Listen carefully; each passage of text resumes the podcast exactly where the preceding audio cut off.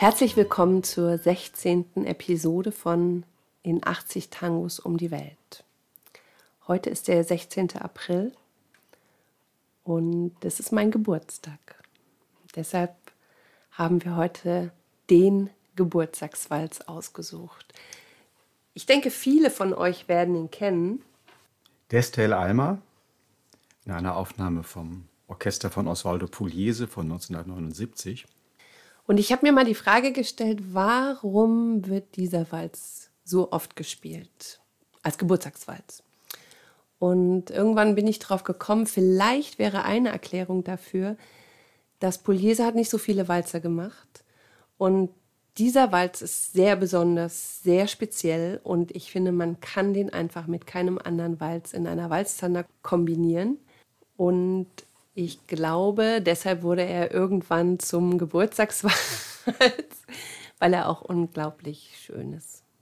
Na, er hat einfach auch bestimmte Qualitäten, die andere Walzer nicht haben, die eher so immer durchgehen, die relativ gleichförmig im Walzerrhythmus bleiben. Und es gibt zwar sehr schöne Stellen, bei denen das Orchester ins Rubato geht und den ganzen Zug anhält und dann will er wieder anfangen und wird wieder langsamer. Und das schafft einfach eine sehr romantische Atmosphäre und ist einfach sehr ausdrucksstark und toll für Geburtstagswalzer.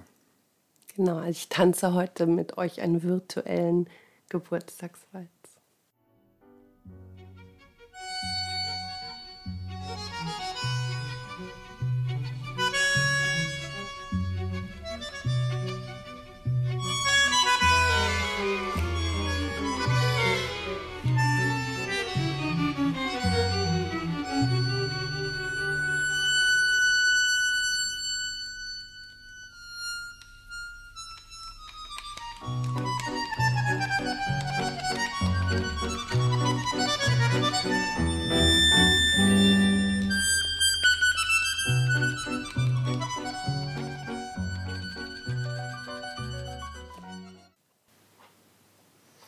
Ach, wunderschön.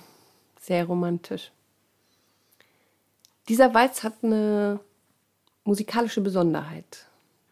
Die Form, die hier benutzt wird, nennt sich äh, Boston Waltz. Ja. Das ist eine musikalische Form oder eine Spielart des Wiener Walzers, wie sie sich in den USA im 19. Jahrhundert entwickelt hat.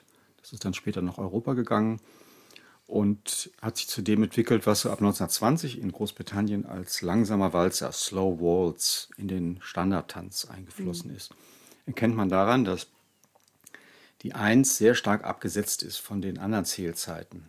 Also die 1 und die 2 und die 3 sind musikalisch auch von den Instrumenten her voneinander abgesetzt und das macht diesen starken, schwingenden Charakter der Musik aus. Mhm. Der Walz wurde geschrieben von einer Frau, beziehungsweise eher ein junges Mädchen. Ja, das war eine, eine junge Frau, die schon sehr früh angefangen hat, mit vier Jahren, glaube ich, angefangen hat, nach Gehör Klavier zu spielen, später natürlich richtig studiert hat. Und mit 14 Jahren hat sie dieses Thema vorgestellt, hat es Destel Alma genannt und ihrer Mutter gewidmet. Ihr späterer Mann, Victor Welles, hat dann Texte zu, zu allen ihren Stücken geschrieben. Es gab dann einen zweiten Text. Romero Manzi wollte gern diesen Walz für einen Film verwenden, 1948. Der hieß Pobre mi madre querida, meine arme geliebte Mutter. Aber er wollte einen Text über eine verlorene Liebe haben. Und deswegen hat er mit dem Ehepaar, Rosita Melo und Victor Vélez, verhandelt und irgendwann haben sie sich breitschlagen lassen, aber er ist seitdem immer als Co-Autor für den, den, Text, obwohl der Text eigentlich von Manzi ist. Seele, die du so verletzt wurdest, warum weigerst du dich zu vergessen? Warum ziehst du es vor, um das zu trauern, was du verloren hast? Das zu suchen, was du geliebt hast? Zu rufen, was gestorben ist? Du lebst unnötig traurig und ich weiß, dass du es niemals verdient hast, bestraft zu werden, für die Schuld gut zu sein. So gut warst du aus Liebe. Es war, was einmal anfing, dann aufhörte zu sein, was am Ende durch einen Fehler eine bittere Nacht des Herzens war. Seele, verschließ nicht dein Fenster gegen die frohe Morgensonne, verzweifle nicht, dass der Liebestraum der ist, der uns am meisten trifft, der ist, der am meisten schmerzt. Wo? Manzi war schon auch ein Romantiker. Hm? Oh ja. Omero Manzi, eigentlich Omero Manzini, italienischen Ursprungs, war einer der ganz großen Textdichter im Tango, hat mit allen berühmten Orchestern zusammengespielt und eine besondere Verbindung hatte er mit Annibal Troilo, der auf Texte, auf die Qualität der Texte den allergrößten Wert gelegt hat. Diese Aufnahme ist ja nur ohne Text. Ja, schade. Aber ich finde, sie trägt, sie trägt den, den sentimentalen, romantischen Inhalt trotzdem. Das finde ich auch. Das finde ich auch. Und ich glaube, ich hab, kannte den Text vorher noch nicht. Und ich denke, wenn ich das nächste Mal das Stück höre, dann werde ich es nochmal anders empfinden. Pugliese war ja mit seinem Orchester in Japan und nach vielen Monaten der Tournee, die haben 50, in 50 Städten gespielt, hatte sein Orchester so ein Heimweh. Und was hat Pugliese dann gemacht?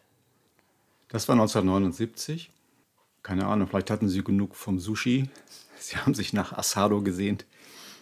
Jedenfalls, um sie bei Laune zu halten, hat Pugliese dann vorgeschlagen, dass das Orchester unter der Federführung von Arturo Penon, der war damals das erste Bandonion in der Besetzung, ein kollektives Arrangement für Destel Alma macht.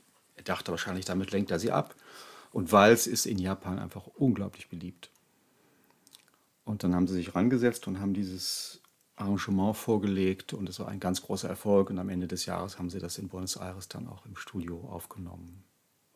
Da können wir auch nochmal sagen, dass es Dessel Alma auch von anderen Orchestern gibt. Wie man sich denken kann, gibt es von so einem populären Stück zahllose Interpretationen, angefangen mit Roberto Firpo über Canaro bis Riccardo Tanturi. Ich kann sie gar nicht alle aufzählen. Ich muss aber sagen, die von Pugliese ist einfach mit Recht die populärste Aufnahme. Ja, das finde ich auch. Und damit sind wir am Ende unserer 16. Episode in 80 Tangos um die Welt. Schön, dass ihr uns begleitet habt auf unserer Reise durch Tangos, die uns am Herzen liegen. Heute mit Destella Alma von Pugliese, mit Raimund und Daniela. Tango Mundo Berlin. Bis zum nächsten Mal. Bleibt gesund. Bye bye. Tschüss.